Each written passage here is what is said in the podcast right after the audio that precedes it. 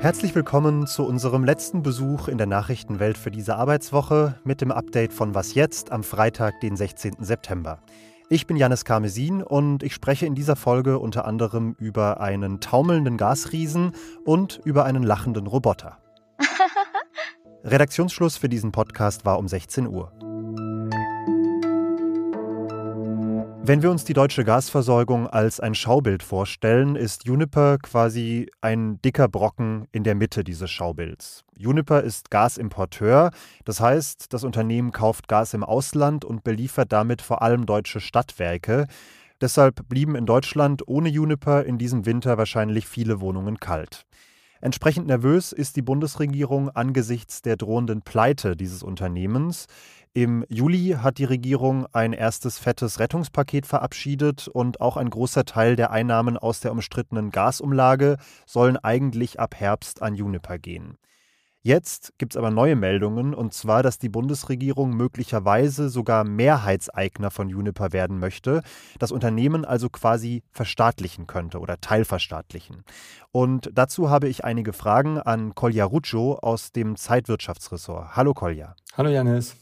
Kolja, vor wenigen Wochen hat die Bundesregierung noch gesagt, nein, wir kaufen keine Unternehmensbeteiligungen, um solche Gasunternehmen zu retten, sondern wir holen das Geld für die Rettung stattdessen über die Gasumlage bei den Endverbrauchern und Endverbraucherinnen ein. Was ist denn seitdem passiert, dass sie ihre Meinung jetzt offensichtlich geändert hat? Also die Lage hat sich verändert. Die Lage war natürlich schon schlimm, als, als, als im Juli die, als das erste Rettungspaket praktisch beschlossen wurde. Ähm, aber seitdem hat sich die Lage nochmal verschlechtert, weil Russland ja mittlerweile gar kein Gas mehr durch die eine Pipeline, die wichtige Pipeline Nord Stream 1 äh, durchschickt. Das heißt, Uniper kriegt gar nichts mehr aus Russland und muss jetzt das Gegenteil machen, was man bei der Betriebswirtschaftslehre immer sagt. Man muss billig einkaufen, teuer verkaufen. Wir müssen genau das Gegenteil machen. Sehr, sehr, sehr teuer einkaufen und billig verkaufen, zwangsweise. Und das kostet sich tatsächlich wohl täglich mittlerweile mehr als 100 Millionen Euro am Tag an Verlusten, jeden Tag. Und das hält halt ein Unternehmen nicht lange durch. Und deswegen hat die Bundesregierung, arbeitet sie offensichtlich daran, die eigene Beteiligung, die es schon gibt, die möglicherweise noch mehr auszuweiten. Und das Geld aus der Gasumlage, das ja eigentlich auch ab Oktober fließen sollte, käme möglicherweise schon zu spät, um das Unternehmen noch zu retten? Das ist die Gefahr tatsächlich. Also das Geld sollte eigentlich sogar schon Ende September fließen. Also auch wenn die erste ab 1. Oktober Eingesammelt wird das Geld bei den Kunden, sollten die Unternehmen schon Ende September die ersten Zahlungen bekommen. Jetzt wurde das, wohl weil es auch juristisch noch ein paar schwierige Punkte gibt, wurde jetzt wohl die Zahlung gerade vertagt. Die soll jetzt erst Ende Oktober kommen. Das heißt, das Unternehmen muss jetzt noch mal anderthalb Monate durchhalten. Und da ist halt die Frage, schafft's das oder muss man nicht doch noch vorher wieder mit einer Beteiligung noch mehr Geld vom Steuerzahler direkt reingehen? Jetzt wurden eigentlich die Gasumlage und die Staatsbeteiligungen die ganze Zeit als Alternativen zueinander, als entweder oder diskutiert. Heißt das auch, wenn die Staatsbeteiligung kommt, würde die Gasumlage jetzt hinfällig werden? Ist schwer einzuschätzen. Politisch wäre es ziemlich peinlich, wenn man sie, glaube ich, wieder komplett einstampfen würde. Andererseits gibt es da schon sehr viel Kritik dran politisch. Es gibt wohl auch rechtlich durchaus eben einige Probleme. Darf man die überhaupt erheben, wenn am Ende ein vom Staat komplett kontrolliertes Unternehmen das Geld einsammelt. Das ist dann auch nochmal schwierig. Und natürlich ist auch die Frage, braucht man sie wirklich, wenn man als Staat die, die von der Pleite bedrohten Unternehmen anders rettet. Wenn man sagt, naja, wir übernehmen die Kosten, die da anfallen, wir, wir sind, werden Eigentümer und kommen einfach für die Verluste auf. Ich könnte mir auch vorstellen, dass sie doch kommt und praktisch als Ergänzung da ist. Also das ist schon ein Teil des Geldes, was man braucht, um diese Unternehmen zu stabilisieren über die Gasumlage doch noch weiter erhoben wird. Ich kann es mir gut vorstellen. Und es gibt ja auch noch mehr Unternehmen als Juniper, die in Problemen sind. Absolut, absolut. Nochmal ein etwas anderes Thema aus dem Bereich Energiewirtschaft. Heute ist bekannt geworden, dass die Bundesregierung die deutsche Tochter des russischen Energiekonzerns Rosneft vorübergehend treuhänderisch übernehmen wird. Das passt auf den ersten Blick zu diesem Bild. Der deutsche Staat verschafft sich offensichtlich mehr und mehr Kontrolle über den Energiemarkt. Ne? Absolut, natürlich. Das tut er in dieser Krise, weil es, das ist bei Rosneft äh, genauso deutlich wie bei Uniper, das gleiche Problem. Es geht um die Versorgungssicherheit. Die Angst ist, dass tatsächlich Kerosin, Heizöl, Benzin, Diesel, dass das alles produziert Rosneft Deutschland. Da ist die Sorge, dass die pleite gehen oder dass wir ab 1. Januar nehmen ja kein, wollen wir ja kein Öl mehr kaufen aus Russland, aus der Pipeline. Und Rosneft bekommt darüber sein Öl bisher, ist ein russischer Konzern und hat gar kein Interesse, woanders Öl zu kaufen. Und die Sorge ist, dass tatsächlich dann ab 1. Januar oder vielleicht schon vorher, wenn die pleite gehen, viele Kunden, vor allem in Ostdeutschland, Berlin, Brandenburg, plötzlich kein Benzin, kein Kerosin, kein Heizöl mehr haben und dann Flugzeuge nicht fliegen können, Leute ihre Heizung nicht mehr füllen können. Und äh, der Staat guckt jetzt, was ist in diesem Unternehmen los und kontrolliert es praktisch und sorgt dafür, dass sie sich woanders Öl kaufen. Ich danke dir, Kolja. Bitteschön. Gestern Abend hat der ukrainische Präsident Volodymyr Zelensky bekannt gegeben, dass Soldaten bei der Befreiung der Stadt Izium im Nordosten der Ukraine eine Grabstätte entdeckt haben. Er stellte diesen Fund von über 440 Gräbern unter anderem in eine Reihe mit den Massakern in Bucha in diesem Frühjahr.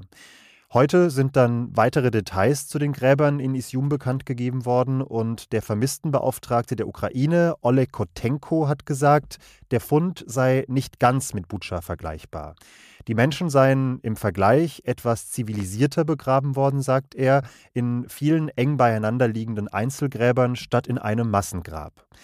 Die Behörden haben mittlerweile damit begonnen, die Leichen zu exhumieren. Laut einem Sprecher sind dabei, stand Freitagmittag, ausschließlich Zivilistinnen und Zivilisten geborgen worden. Reporter der Agentur Reuters berichten, dass einige der Toten Stricke um den Hals getragen hätten. Außerdem ist heute in der Nähe eines Friedhofes in Isium offenbar noch eine zweite Grabstätte mit etwa 200 Holzkreuzen entdeckt worden. Das berichten zumindest Augenzeugen. Offizielle Informationen dazu gab es bei Redaktionsschluss aber noch nicht. Das neue Infektionsschutzgesetz mit den Corona-Regeln für diesen Herbst und Winter hat heute mit dem Bundesrat auch die letzte gesetzgeberische Instanz passiert und tritt zum 1. Oktober in Kraft. Allerdings haben die Länder der Bundesregierung noch eine Entschärfung abgerungen. Schülerinnen werden keinen negativen Corona-Test vorlegen müssen, wenn sie nach einer Infektion oder dem Verdacht einer Infektion zurück in die Schule kommen. Etwas kurios ist, diese Regel wird zum 1. Oktober erstmal noch im Gesetz stehen sechs Tage später dann aber gestrichen werden. Das hat gesetzgeberische Hintergründe, die ich Ihnen an dieser Stelle aber erspare. Abgesehen davon hat Bundesgesundheitsminister Karl Lauterbach bei seinem Besuch im Bundesrat heute angekündigt, dass der angepasste Impfstoff für die aktuell dominante BA5-Variante ab kommender Woche ausgeliefert werde. Wir haben aber so viel Impfstoff, dass wir in den nächsten Wochen jeden impfen können, der geimpft werden möchte. Somit sind wir diesbezüglich sehr gut vorbereitet. Offen ist bislang noch, für welche Gruppen der Impfstoff von der Pandemie-Impfkommission empfohlen wird. Diese Empfehlungen sollen aber ebenfalls in der kommenden Woche folgen. Was noch? Hello, my name is Erika. Erika kommt aus Japan, sie ist jung, höflich und sie ist ein Roboter, wie Sie vielleicht schon an der Stimme erkannt haben. Genau genommen hat sie sich über die Jahre den Ruf erarbeitet, der vielleicht menschlichste Roboter auf diesem Planeten zu sein. Die Forschenden aus Kyoto trainieren permanent ihre künstliche Intelligenz, um ihr immer mehr menschliche Eigenschaften zu geben. Das nächste Level war jetzt, Erika sollte lernen, in den richtigen Situationen und an den richtigen Stellen angemessen zu lachen. Also quasi einen eigenen Humor zu entwickeln, damit sich Gespräche mit ihr besonders natürlich anfühlen.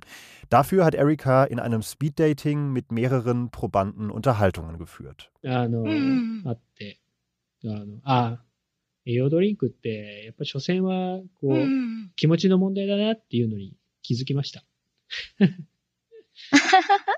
Also ich verstehe zwar kein Japanisch, aber gemessen an diesem Ausschnitt würde ich sagen, da ist vielleicht noch Luft nach oben. Wobei das Erika ja eigentlich schon fast umso menschlicher macht, denn so ein richtiges Gespür dafür, wann man lachen sollte und wann nicht, haben ja auch viele Menschen ehrlich gesagt nicht. Und damit machen wir dann auch Feierabend. Feedback zu dieser Folge können Sie an wasjetzt.zeit.de schicken. Wenn Ihr Wissensdurst für heute noch nicht gestillt ist, hören Sie doch gerne noch bei den Kollegen von Das Politikteil rein. Die sprechen mit einer Meinungsforscherin über die Stimmung in der, das ist ein Zitat, Waschlappennation Deutschland. Ich bin Janis Karmesin, wünsche ein schönes Wochenende und sage bis bald.